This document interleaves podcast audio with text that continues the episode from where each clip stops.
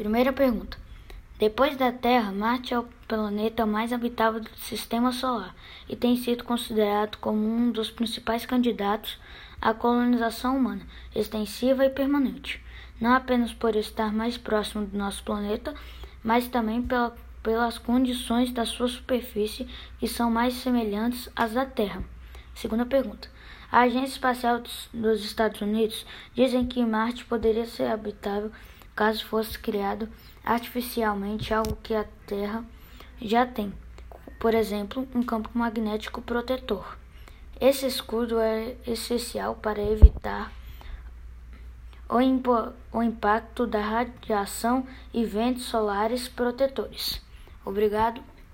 Esse foi minha pesquisa e tchau.